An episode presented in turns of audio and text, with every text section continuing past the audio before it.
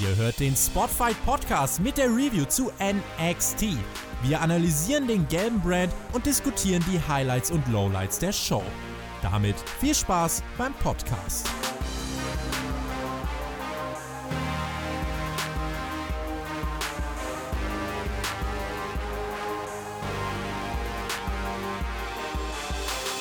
NXT, der Great American Bash, Nacht Nummer 1 vom 1. Juli 2020. Darüber reden wir heute hier bei Spotify Podcast. Und an meiner Seite, wie sonst niemals zuvor gewesen, weil ich habe heute tatsächlich einen neuen Mittalker. Mac ist leider ja nicht mehr Teil vom NXT Podcast aktuell. Ich kämpfe darum, dass er wieder zurückkehren wird. Ihr müsst mir alle helfen.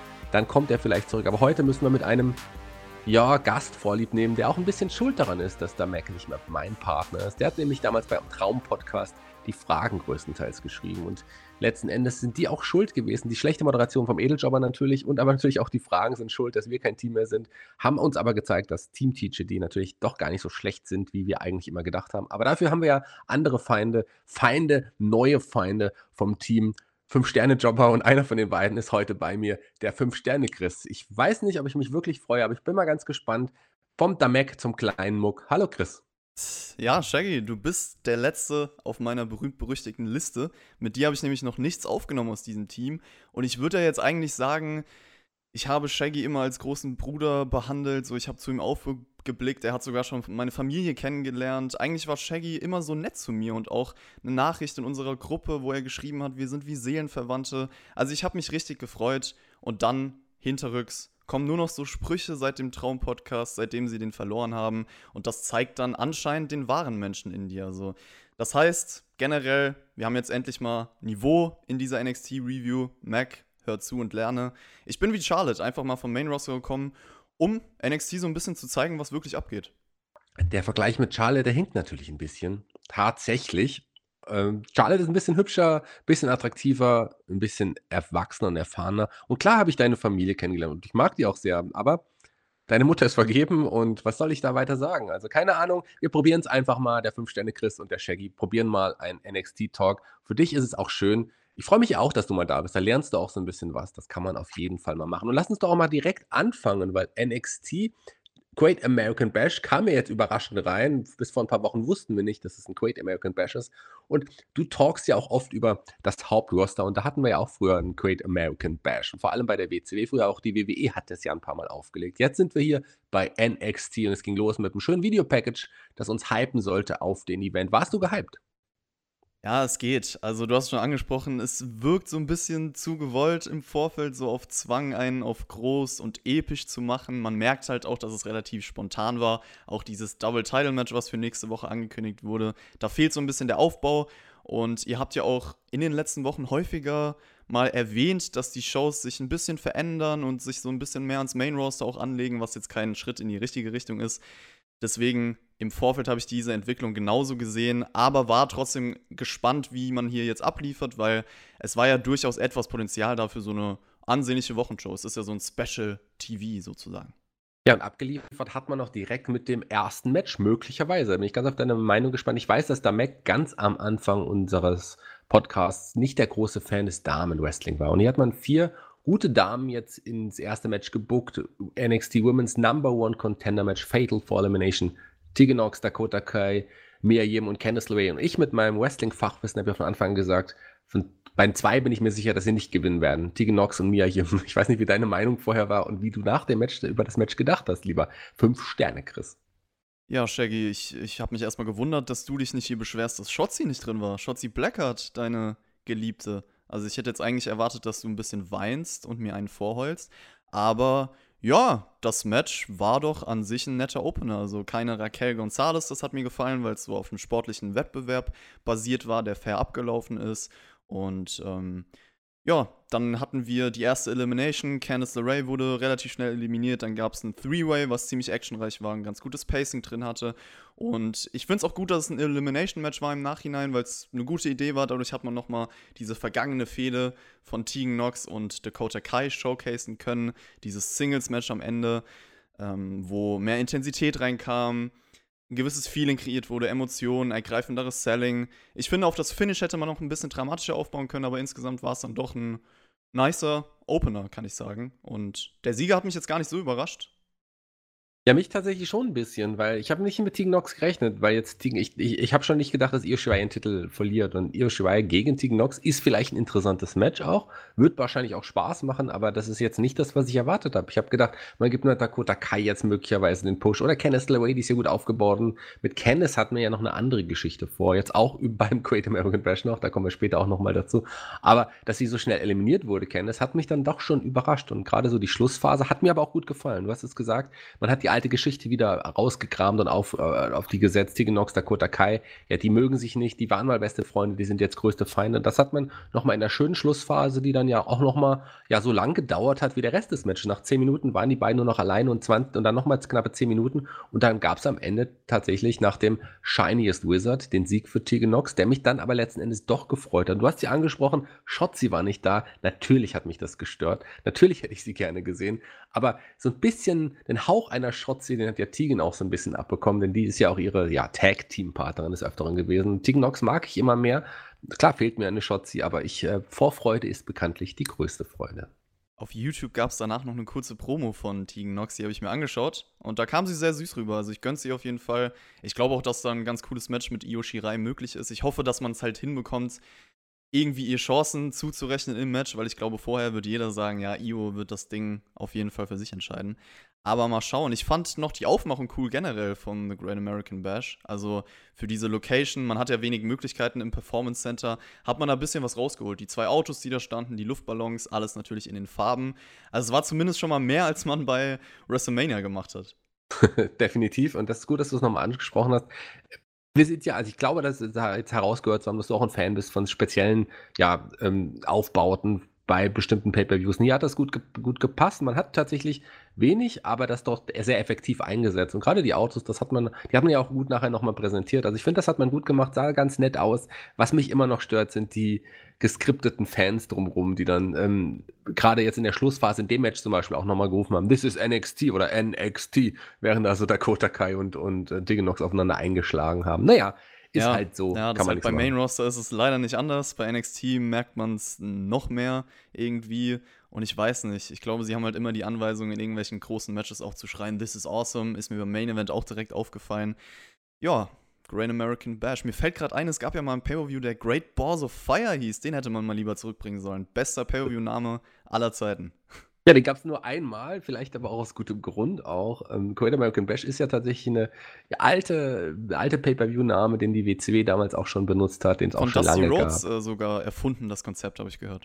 Genau, den hat man ganz am Anfang auch nochmal in dieser Zusammenfassung gesehen, Dusty Rhodes, man hat einen Hulk Hogan gesehen, der beim Great American Bash Auftritt hatte. Man hat Hulk Hogan ja sogar so mit, mit Bret Hart in der, in, im Eröffnungsvideo und so weiter gesehen. Also da so ein paar alte Legenden, aber dann gab es auch den schnellen Switch zu den heutigen, ja, NXT-Stars, die vielleicht ja auch irgendwann mal Legenden sind. Und jemand, der schon für dich, so schätze ich dich ein, schon eine Riesenlegende ist, der kam als nächstes zu Wort, und zwar Damien Priest.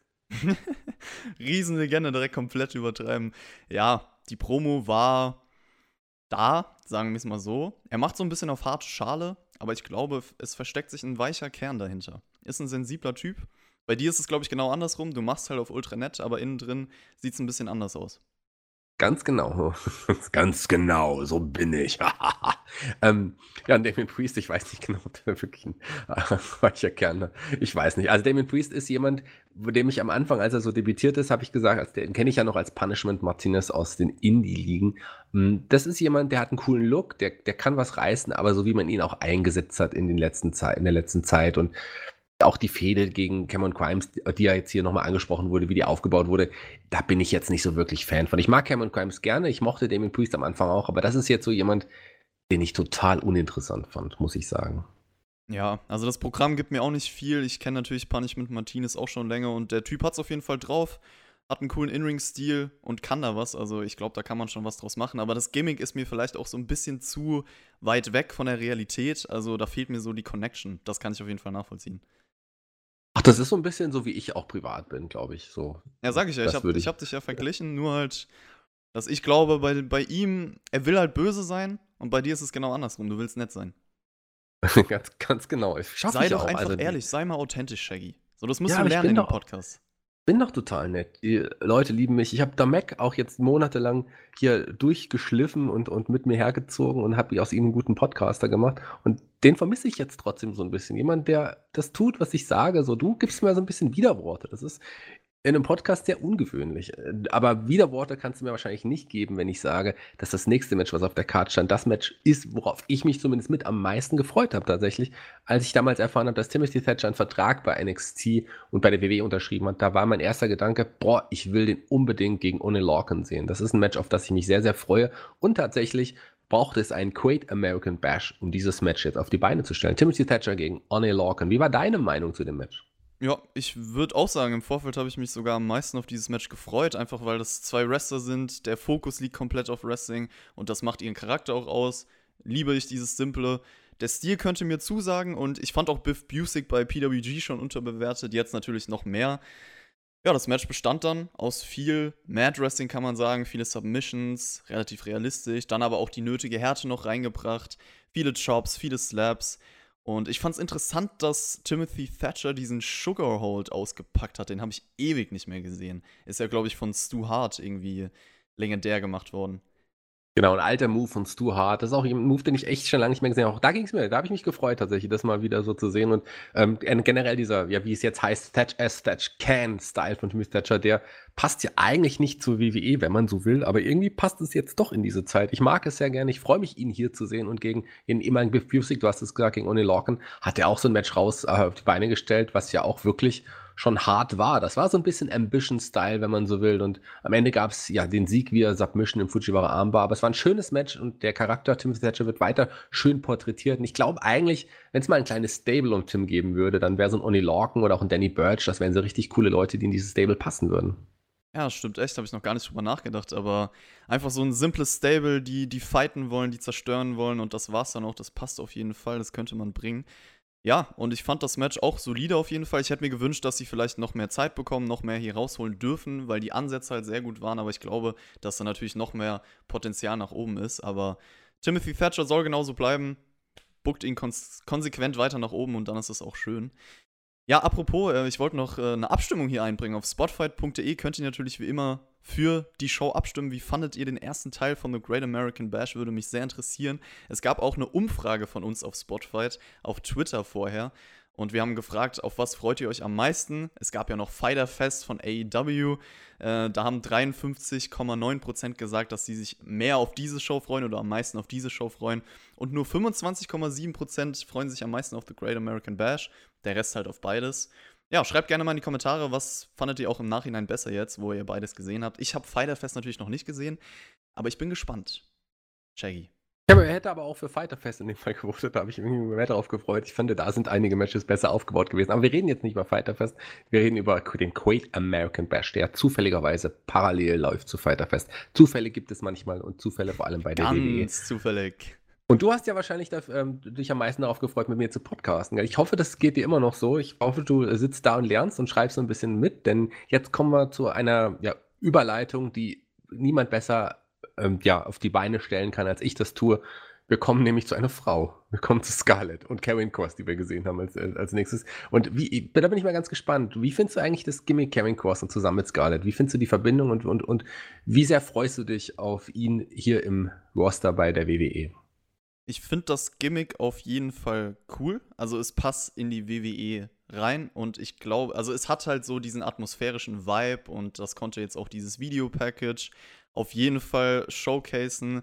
Scarlett passt an seiner Seite, der, der Theme ist cool, die Entrance ist besonders und das ist halt so ein Charakter, der auf jeden Fall in so einem Main-Roster-Produkt funktionieren kann. Ich hoffe mir natürlich, dass er auch im Ring genau das showcasen kann, dass er auch da irgendwie einzigartig sein kann. Wir haben jetzt so ein kleinen Knochen schon zugeworfen bekommen. Gegen Champa hatte er dieses Match, was aber auch relativ kurz war, aber eigentlich auch genau richtig für seine Darstellung.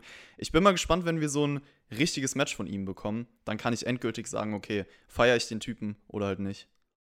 Es wird es auf jeden Fall noch geben. Er hat ja auch Bronson Reed nochmal zerstört. Und ich glaube, so sein nächster Schritt wird irgendwann sein, sich einen Titel zu holen. Ich glaube, das wird gar nicht so lange dauern tatsächlich. Der wird einen Durchmarsch machen. Apropos, es gibt ja nächste Woche dieses Double-Title-Match. Ich habe so ein bisschen im Gefühl, dass er da eingreift und äh, vielleicht sogar das Ganze unclean enden wird. Was ich nicht hoffe, weil ich halt glaube, das Match könnte dadurch schaden und ich finde schon, dass das der Hauptfokus sein sollte. Wenn wir schon ein Double-Title-Match kriegen, dann sollte das clean enden und fertig. Ähm, ja, vielleicht gewinnt einer und dann widmet sich Karrion Cross halt diesem Mann. Ich denke auch, dass er jetzt auf den NXT-Titel gehen wird. Ganz genau. Ich glaube auch, ähm, ich glaube auch, dass wir ihn da sehen werden. Da bin ich mir ziemlich sicher. Der hat ja eine Vorgeschichte, eine kleine Vorgeschichte mit beiden. Adam Cole, den hat, dem hat er die, ja, die Sanduhr vorbeibringen lassen. Seine Zeit läuft ab. Aber auch, war es nicht Keith Lee, der die Sanduhr sogar zerstört hatte? Ich glaube, das war so. Und ähm, da wird auf jeden Fall auch einiges passieren. Ich schau doch kein NXT, Shaggy. Ich schau mir doch nur das Main-Produkt an, wie es sein soll. Ja, das tut mir aber auch leid, so ein bisschen manchmal. Es kommt drauf an. Also es gibt ja auch Momente, ah, die vielleicht unterhalten, aber es gibt auch sehr, sehr viel schwierige Sachen aktuell im Main Roster. Ja, ich schaue es mir Fall, auch noch an. Aber ähm, klar, also ich schaue mir tatsächlich lieber NXT an und rede auch lieber über NXT. Gerade wenn so jemand im nächsten Match im Ring steht der, und das musst du leider rausschneiden, das vergessen wir nicht, das werden wir auf jeden Fall rausgeschnitten, der wirklich ein bisschen so ist wie ich, der, mit dem ich mich sehr gut identifizieren kann, der von der Art, von der Darstellung sehr an mich erinnert. Deswegen sei ein bisschen leiser, damit die Hörer das nicht hören. Warte, ich ähm, schreibe mir kurz die Zeit noch auf, ja. Ja, genau. Robert Stone, der ist natürlich so wie ich. Es ist mein Idol. Ich werde so sein, wenn ich groß bin, will ich so sein wie Robert Stone. Und dann hätte ich auch noch Ali an meiner Seite. Wäre auch nicht schlecht, würde ich machen.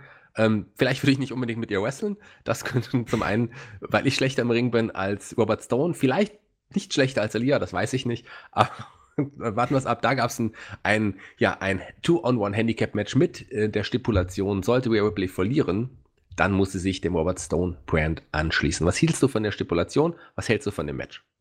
Ja, es ist halt schade, Rhea Ripley hier drin zu sehen, weil da frage ich mich, was ist denn seit WrestleMania mit ihr passiert? Das ist so traurig. Sie sollte eigentlich ein Star sein und stattdessen ist es jetzt halt eher diese auf Comedy getrimmte Undercut-Fehde, wie sie halt Leute in den Müll wirft. Also ich bin kein Fan der Fehde und auch von dem Match hier. Also ich finde, das hätte ein Squash sein können für Ripley. Stattdessen war das relativ kompetitiv am Anfang, die ersten Minuten. Die zwei können sich sogar um einen Pin streiten, wer das ausführt. Für das, was es halt im Endeffekt sein sollte, und zwar Ripley, die beide gleichzeitig fertig macht, fand ich es auf jeden Fall zu lang gezogen. Das hätte man auch in zwei Minuten machen können, oder? Das hätte man auch in zwei Minuten machen können. Hier war es ein bisschen, ja, äh, kurzzeitig waren die auf einer Augenhöhe, was natürlich nicht passt, was man mit Rhea so nicht machen sollte. Mit der hat man vieles falsch gemacht seit WrestleMania, du hast es richtig gesagt. Vor allem die Heulattacke nach, ihrem, nach ihrer Niederlage gegen Charlotte hätte nicht sein müssen, hat den Charakter so ein bisschen zerstört. Man baut ihn jetzt wieder so ein bisschen auf, aber das hätte man auch tatsächlich in einem kürzeren Match machen können. Und hier auch eine Aktion, man hat äh, Elia ja, also Rhea Ripley hat Ilya ja in die Weichteile eines Robert Stones geworfen, der in die Ringecke lag. Vielleicht auch nicht die beste Aktion in der heutigen Zeit, aber kann man so machen, war Comedy. Äh, und am Ende gab es den, ja, den Double Submission im Reverse Texas Cover Leaf und beide haben aufgegeben und letzten Endes der Sieg für Ripley. Aber Robert Stone hat mich hier tatsächlich überzeugt. Ich fand den sehr witzig, wie er sie dargestellt wurde. Ähm, der ist ja kein so schlechter Wrestler, aber so der, der, der Charakter wurde hier weiter transportiert und hat mir Spaß gemacht, zumindest.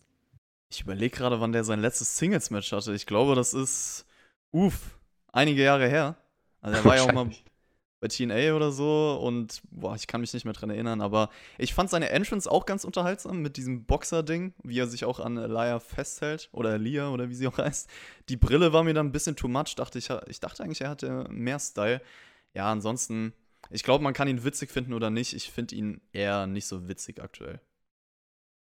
Der Vergleich mit mir war natürlich auch, also aus der. Ja, dich also, finde ich witziger. Genau, ja. eben. Ich bin auch, ähm, ja, Der Clownsnase, das steht dir einfach, das passt. Das ist dein Image.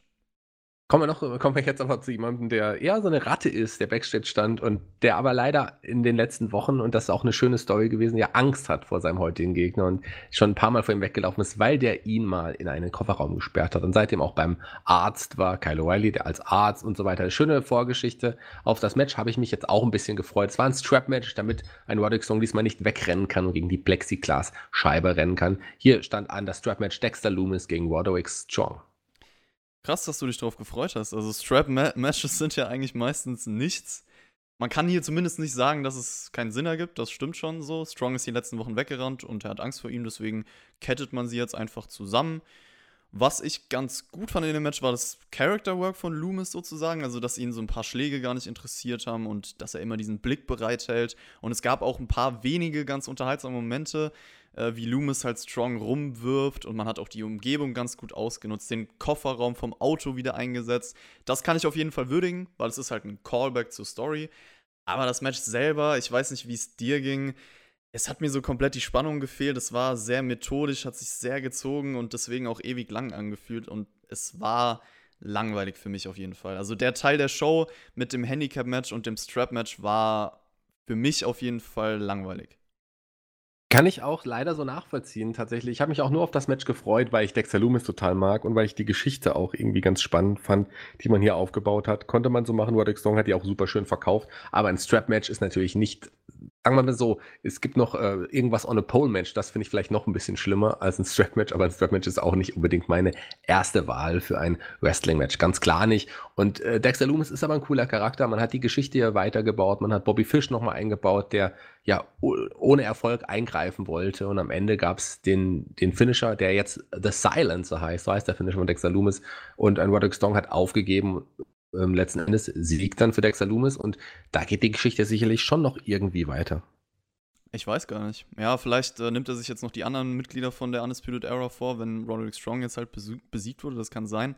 Es war ja das erste Strap-Match bei NXT. Ich hoffe halt, dass es auch das letzte war. Also, du hast schon gesagt, ich glaube, bei so Stipulations, auch sowas wie Steel Cage oder andere Dinge, es geht halt da meistens nur darum, okay, Brawlen, oder Schläge mit den Straps. Es gibt wenig Bewegungsfreiraum und es gehen halt so viele Möglichkeiten verloren, die ein Wrestling-Match eigentlich erzeugen kann. Und das wird automatisch eliminiert. Deswegen fand ich das Match auch lame und die meisten Strap-Matches lame.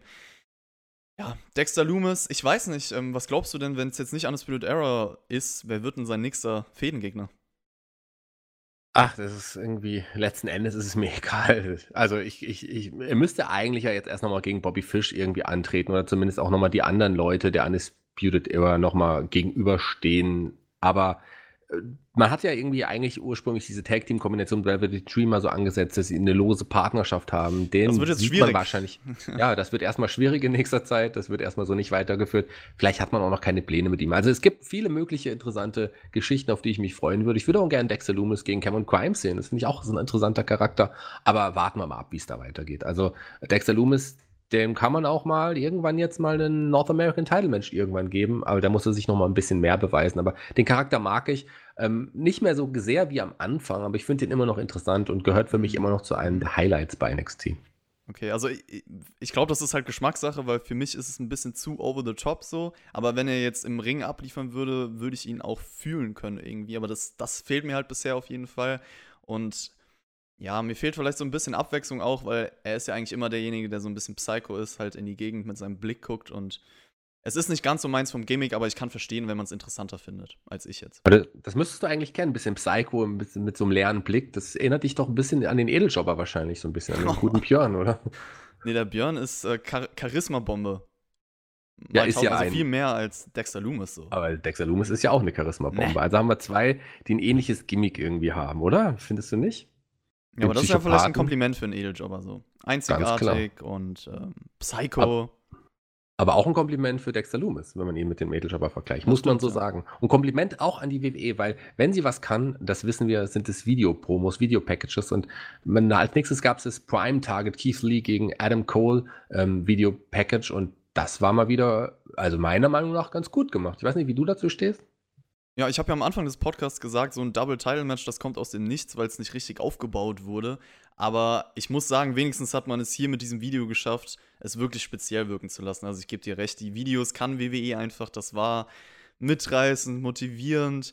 Beide haben auch nochmal erklärt, warum dieses Match so wichtig ist und die Intentionen klar gemacht. Und ja, ich fühle es einfach so. Das war schon fast, fast mein Highlight von NXT. Natürlich kann man das jetzt nicht mit irgendwelchen Wrestling-Matches vergleichen, aber so rein von der Produktion und das Match hat, oder die, dieses Video hat mich gespannt gemacht auf das Match. Also ich freue mich drauf. Das sind natürlich zwei super Wrestler. Keith Lee, muss ich auch gestehen, ist mein Favorit sogar bei der WWE generell aktuell. Ich feiere diesen Typen einfach und ich freue mich auf das Match. Ich würde jetzt mal objektiv sagen, Vielleicht würden die meisten sagen, okay, Adam Cole sollte das auch noch gewinnen, einfach damit der Titelgewinn jetzt so nicht so ein bisschen aus dem Nichts kommt. Aber da ich einfach ein persönlicher Fan von Keith Lee bin, bin ich sogar für, für ihn nächste Woche. Okay, spannend. Da bin ich gespannt, wie es nächste Woche sein wird. Ich habe mir noch gar keine Gedanken gemacht. Ich überlege, gebe mir noch eine Woche Zeit und überlege, wen ich gerne als Sieger in diesem Match sehen wollen würde. Warten wir es ab. Ich finde, beides hat so seinen Pro und Contra. Also ich überlege nochmal und sage nächste Woche, wie ich das denke. Ich sage aber direkt, was ich nächster denke zu dem nächsten Backstage-Sport, den wir gesehen haben. Kenneth Lowe und Johnny Gargano standen da ähm, und wollten sich interviewen lassen, als Kenneth plötzlich weggegangen ist und man hört Schläge im Hintergrund und da war eine Mia Yim und dann gab es eine kleine Attacke und Warum auch immer stand da ein Isaiah Swerve Scott und versucht den Brawl zu unterbinden und hat sich dann nochmal mit Johnny Gargano angelegt. Ähm, ein, ein Isaiah, Isaiah Swerve Scott ist jetzt nicht unbedingt mein Liebling bei, bei NXT, muss ich sagen. Der, der tangiert in der Rangfolge noch weit unter Damien Priest bei mir und ähm, also damit baut er ja möglicherweise irgendwie ein Match auf der beiden, was aber nicht wirklich einen sehr, sehr großen Aufbau hat, finde ich. Und wie stehst du zu der Attacke? Wie stehst du zu diesem Backstage-Brawl? War gar nicht so viel dazu zu sagen. Also, es kam halt ein bisschen aus dem Nichts. Ich habe mich auch gefragt, okay, wer ist das jetzt erstmal überhaupt? Ich bin ehrlich. Aber dann dachte ich, ah ja, okay, Isaiah Swerve Scott. Ah, den kenne ich doch irgendwo. Okay. also soll ich ganz kurz, ähm, soll ich das hier unterbreche, aber ich, mir ist im ersten Augenblick auch nicht sofort klar gewesen, dass er das ist, obwohl ich ihn jede Woche sehe im Fernsehen. Äh, oder nahezu jede Woche. Also das, äh, das sei dir entschuldigt. Siehst du, du bist einfach nicht ehrlich in diesem Podcast. Du sagst es nicht, du gibst Warum? es nicht zu, weil es dir peinlich ist, äh, einen Fehler zu machen. Nee, es ist mir nicht peinlich, Isaiah Swerve Scott nicht zu erkennen. Im Gegenteil, ich bin stolz drauf. Ja, also wahrscheinlich wird ein Match kommen, aber ich weiß nicht, Johnny Gargano, was er noch so großartig bei NXT machen kann. Also ich bin eigentlich froh, ja. dass er natürlich nicht ins Main Roster kommt, aber ich meine, die Geschichte mit Tommaso Ciampa ist ja jetzt komplett auserzählt worden und den NXT-Titel, diesen Moment hat er ja auch schon bekommen. Man hat ihm ja jetzt auch einen neuen Charakter gegeben. Ich weiß nicht, ich, ich glaube, es ist schwierig. Sie wissen wahrscheinlich selber nicht, wie es mit ihm weitergehen soll.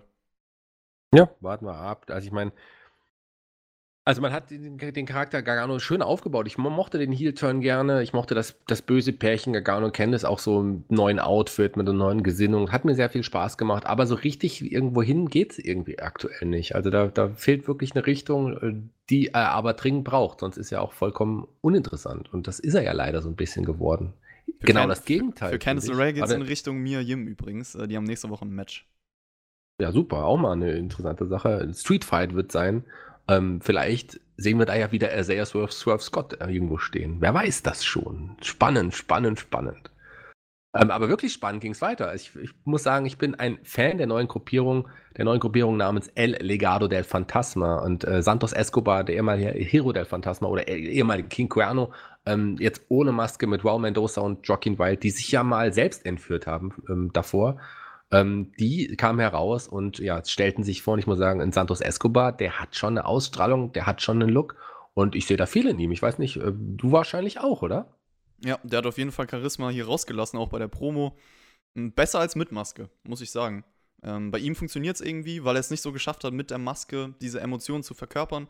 Und äh, so hat man jetzt einfach das Gefühl, er ist cooler als Charakter. Und auch, dass sie gesagt haben, oder er gesagt hat, sie wollen die Ehre von Lucha Libre wieder zurückholen. Ich bin mal gespannt. Ähm, Drake Maverick kam ja auch noch raus. Der hatte sogar Freunde, Shaggy. Das haben die Faces ja häufig nicht bei WWE. Das ist richtig. Na, Drake Maverick hat wahrscheinlich, ist ja nur laut Story, weil ich glaube, im echten Leben hat Drake Maverick keine Freunde.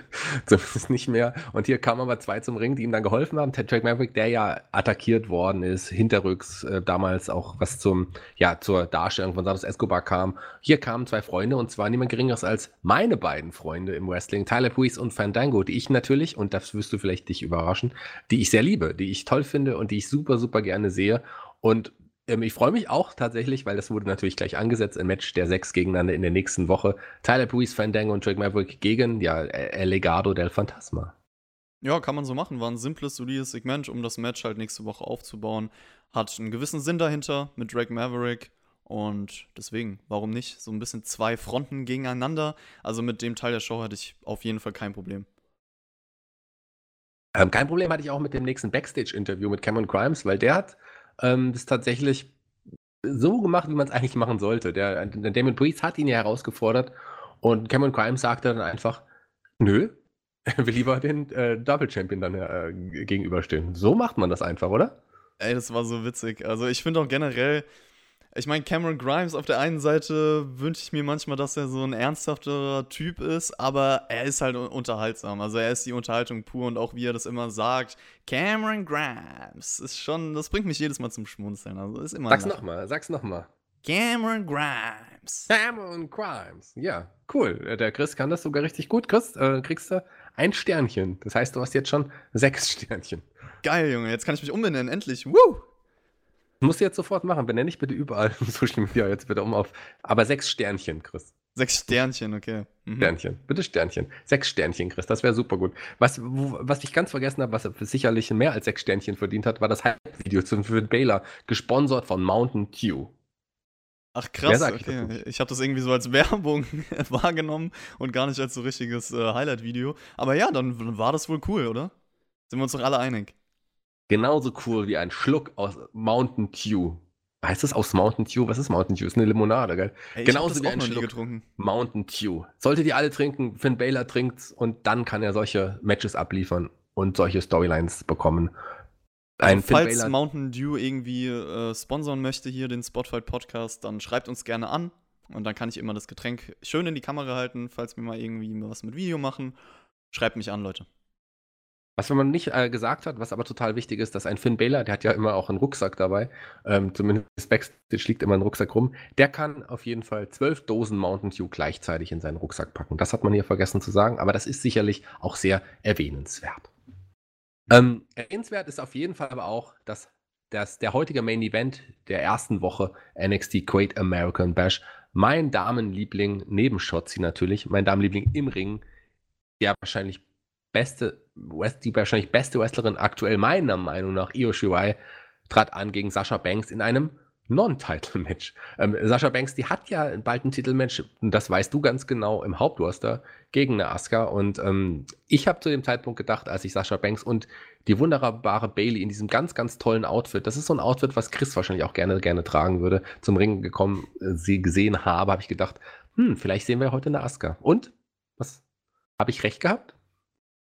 Ich glaube, du hast recht gehabt. Äh, ich fand die Sascha-Entrance erstmal cool weil es so passend zu ihrem Boss-Gimmick war und man hat sich Mühe gegeben. Guck mal, trotz dem Performance Center ist sie da mit einem Auto vorgefahren. Sowas hätte ich mir eigentlich auch mal bei WrestleMania gewünscht. Ich weiß nicht, warum man das nicht gemacht hat.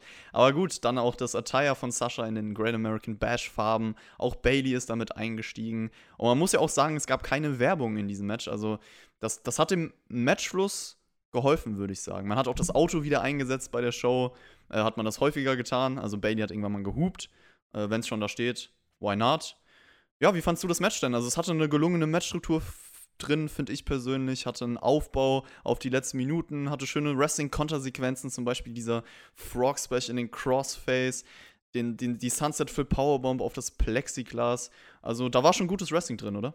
Da war schon gutes Wrestling drin, da waren auch schon einige Aktionen, die wirklich Spaß gemacht haben und einige Charaktere, die auch wirklich Spaß machen. Ich meine, man kann sehr viel schimpfen auf Sasha Banks und Bailey, aber für mich gehören die auch zu den im Hauptroster oder Main Roster immer zu kleinem mit Abstrichen ähm, kleine Highlights, die sie da abliefern. Die, die, die sind in allen Shows momentan aktiv. Die tragen auch dazu bei, dass es ein bisschen inter interessanter wird. Äh, sind würdige Damen-Tag-Team-Champions bis zu dem Split, der jetzt irgendwann ja wahrscheinlich irgendwann mal kommen wird. Der, ist da, der läuft ja auch erst seit ein paar Jahren, dieser Split, angedeutete Split. Der wird ja sicherlich irgendwann kommen. Das finde ich gut. Ich bin ein Fan von langen Geschichten im Wrestling, von langen Storylines. Und da wird, es irgendwann krachen zwischen den beiden. Ich muss Baileys Outfit nochmal hervorheben. Ähm, hat ihr gestanden. Und ähm, Sascha Banks Outfit natürlich fantastisch toll. Und ich habe wirklich darauf gewartet, dass eine Asuka kam, weil auch die eine Vorgeschichte auch mit Io Shirai hat ähm, und in dem Fall ja auch passt, dass sie zum Ring kam. Und sie war letzten Endes ja auch, ähm, nachdem Bailey mehrfach eingegriffen hat, auch entsch ent entscheidend am Ende. Und das gab den Queen Mist. Das hat noch nicht zum Ende geführt, aber am Ende dann den Moonsault nach 14 Minuten. Schönes Match, schöner Sieg für Io Shirai, die dann mit Asuka auf, ja, Asuka zumindest immer auf ganz, ganz seltsame Art und Weise feiert. In dem Fall haben beide ganz cool zusammengefeiert und ich liebe ja die Musik von Io Shirai. Ja, Io Shirai, die kann man eigentlich nur lieben. Hm, ich weiß nicht, ich bin da immer so ein bisschen speziell. Ich glaube, dafür hassen mich auch manche, dass ich das immer anspreche. Aber ich finde dieses Ablenkungsfinish, dadurch, dass du jetzt noch so zwei andere in das Match integriert hast. Es ergibt natürlich vollkommen Sinn und es war auch ein cooler Moment am Ende, dass Asuka da als kleine Überraschung reinkam, um die Show so zu beenden. Alles gut. Objektiv will ich mich gar nicht beschweren darüber, aber für mich persönlich hat es halt so ein bisschen Momentum aus dem Match am Ende rausgenommen, weil ich halt finde, so die letzten Minuten sollte der Höhepunkt sein und da kam dann dieser Eingriff, das hat mich so rausgeholt. Das Main Roster macht sowas immer bei irgendwelchen größeren Pay-Per-View-Matches. Von NXT war ich das früher nicht gewohnt, aber da hat man jetzt auch so ein bisschen was verändert, weswegen ich auch Angst habe, dass das nächste Woche so kommt. Ich hätte mir gewünscht, das bleibt bei den beiden. Das Match war trotzdem nice, keine Frage. War aber für mich auf dem Weg, noch besser zu werden, als es das im Endeffekt war. Aber ich glaube, da bin ich auch so ein bisschen ein spezieller Fall, weil ich mich über so, so Sachen. Ich bin so ein Fan von cleanem Wrestling einfach. Ich glaube, das merkt man. Na, aber das kann ich, da, da muss ich auch nochmal zustimmen, weil das, das, das stimmt schon. Ähm, das hätte das Match sicherlich noch besser gemacht, wenn es ein klares Finish gewesen wäre, wenn es nicht diese ganzen Eingriffe gegeben hätte. Das Match war aber tatsächlich nur Aufbau zu weiteren Geschichten. Ich, also Sascha gegen Asuka werden wir ja sehen und wir werden irgendwann bestimmt nochmal ein Match Io gegen Sascha Banks sehen und dann wird es ein cleanes Match sein. Da werden beide abzeigen können, was sie eigentlich auch noch drauf haben und die werden ein super Match abliefern. Vielleicht ja auch deinem allen einem Namen zur Ehre ein Sechs-Sternchen-Match. Das wissen wir nicht. Ja, da freuen wir uns doch drauf. Vielleicht äh, bin ich ja irgendwann nochmal dabei und dann kann ich mir meine sieben Sterne verdienen. Dann geht's ganz, Das ist ganz- ganz nach oben. Du hast ja jetzt heute auch ein bisschen was gelernt. In der nächsten Woche übrigens geht es weiter mit dem Great American Bash, ebenso wie mit dem Fighter Fest, auch zufälligerweise wieder parallel. Ähm, Tyler Breeze und Fandango und Drake Maverick treten an gegen, ja, gegen die El Legado del Fantasma, ähm, Esco Santos Escobar, Raul Mendoza, Joaquin Wild, Mia Yim gegen Candice im Street Fight, ähm, sowie ähm, ja, Isaiah Swerve Scott, den man Backstage irgendwo sehen wird, und NXT Champion Adam Cole gegen NXT North American Champion Keith Lee. Und da du dich heute so gut angestellt hast, hätte ich fast gesagt, darfst du nächste Woche nochmal kommen und mir beim Glänzen zuschauen. Aber, na, ich glaube, du musst erst nochmal ein bisschen mit dem Edeljobber üben, denn ich brauche jemanden, ich hätte dich gern dabei, ähm, das hast du gut gemacht, aber ich muss ja eigentlich dafür kämpfen, dass da Mac zurückkommt.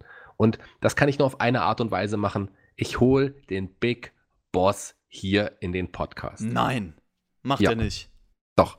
Ähm, lieber Vince McMahon. Achso, nein. Quatsch. ähm, lieber Tony Khan. Jonathan. Lieber Tobi. Lieber. Lieber, nein, ich fange oben an. Ich, warum, ich äh, hätte gern den Johnny, den Perky hier nächste Woche bei NXT im Podcast. Da können wir nochmal sprechen, ähm, ob wir den Mac zurückholen, wie wir es machen. Johnny, das ist eine Herausforderung an dich. Wenn du kommen magst, dann komm. Chris hat das gar nicht so schlecht gemacht, obwohl er in diesem komischen Team äh, die Sechs-Sternchen-Jobber ist. Aber äh, ich würde sagen, irgendwann talken wir nochmal zusammen, hätte ich Bock. Das hat Spaß gemacht. Ähm, du kannst ja auch nichts für deinen Partner. Vielleicht brauchst du auch mal einen guten Partner hier, ähm, wie mich. Und dann deswegen darfst du zurückkommen. Aber in der nächsten Woche, Johnny, Jonathan Guti, Perky, die Herausforderung. Kommst du hier in den NXT-Podcast? Willst du mit mir talken? Willst du noch was lernen? Und willst du überzeugt werden, dass da Mac und Shaggy wieder zusammengehören müssen? Dann komm her. Wir hören uns nächste Woche. Die Schlussworte gehören meinem heutigen Gast. Und wenn du das gut machst, hast du dann noch ein halbes Sternchen verdient. Ach krass, ich habe sogar noch längere Schlussworte, weil ich will ja noch ein Fazit über die Show ziehen. Aber erstmal zu deiner äh, Jonathan-Sache. Ja, mein Freund Jonathan, ich hoffe, die Leute spammen dich jetzt wieder zu, damit du hier, hier reinkommst und äh, mal wieder über die Verträge sprechen kannst, weil äh, ich weiß nicht, ob ich mit dem Shaggy nochmal irgendwie so sprechen will. Das ist schon ein bisschen komisch, es fühlt sich einfach nicht an wie mein Wohnzimmer und deswegen. Guckt mal rein, was ihr da machen könnt mit den Verträgen, ob es da irgendwie so eine Rückholklausel gibt oder so. Vielleicht hat er da äh, in klein irgendwas geschrieben, der Jonathan. Er ist ja, wie gesagt, der Big Boss. Und ja, Great American Bash, Teil 1. Ähm, Wrestling-Matches waren der Hauptfokus. Das sagt mir schon zu, auf jeden Fall. Prinzipiell, man muss auch sagen, die NXT-Frauen waren ja eigentlich das Highlight an der ganzen Sache. So, diese NXT Women's Division, weil wir hatten einen Opener und einen Main-Event, die beide ziemlich nice waren. Äh, auch wenn ich beim Main-Event halt, wie gesagt, mit den Eingriffen und so. Ihr wisst meine Meinung. Es gab diese Phase ab dem Handicap-Match bis zum Ende, Loomis Strong, die schwach für mich war. Das zieht die Show auf jeden Fall runter. Dann hattest du zwischendrin so ein sehr schönes Tribute, oder nicht Tribute-Video, aber Video zu Lee und Cole. Das Segment mit Escobar und dem Rest war solide. Also ich würde insgesamt sagen, es war eine ordentliche TV-Show. Für so ein besonderes TV-Special hätte es schon ein bisschen mehr werden können. Da war jetzt nichts, wo ich sagen würde, schaut euch das an plus halt dieser Mittelteil. Deswegen hoffe ich auf was Besseres nächste Woche. Das sind meine Abschlussworte, Shaggy. Ja, vielleicht können wir ja irgendwann Ja. unsere Bindung wieder aufbauen. Zu, zu, Ganz zu. Du Brüdern darfst, dich auch werden. gleich von den, du darfst dich auch gleich von den Fans nochmal verabschieden, von den Hörern. Das ist deine Aufgabe. Ich will nur noch mal sagen, ich kann dir auch erklären, warum es nicht so anfühlt wie dein Wohnzimmer, weil wir ja nicht in deinem Wohnzimmer sind, sondern wir nehmen wie immer auf in meinem Schlafzimmer. In der Hoffnung, dass irgendwann die Tür aufgeht, Schotzi reinkommt. Du warst heute da, nächste Woche kommt Johnny hoffentlich in mein Schlafzimmer. Aber du kommst bestimmt irgendwann auch nochmal zurück, weil du hast es gar nicht so schlecht gemacht. Und auch das eben nicht. Deswegen heißt du für mich ab sofort 6,5 Sternchen, Chris. Die Schlussworte gehören dir. Ja, ich hoffe, nächstes Mal hast du noch ein bisschen weniger an, wenn wir dann aufnehmen in deinem Schlafzimmer. Aber das sehen wir dann. Ja, Leute. Noch weniger, noch weniger. Noch weniger, das geht, ja.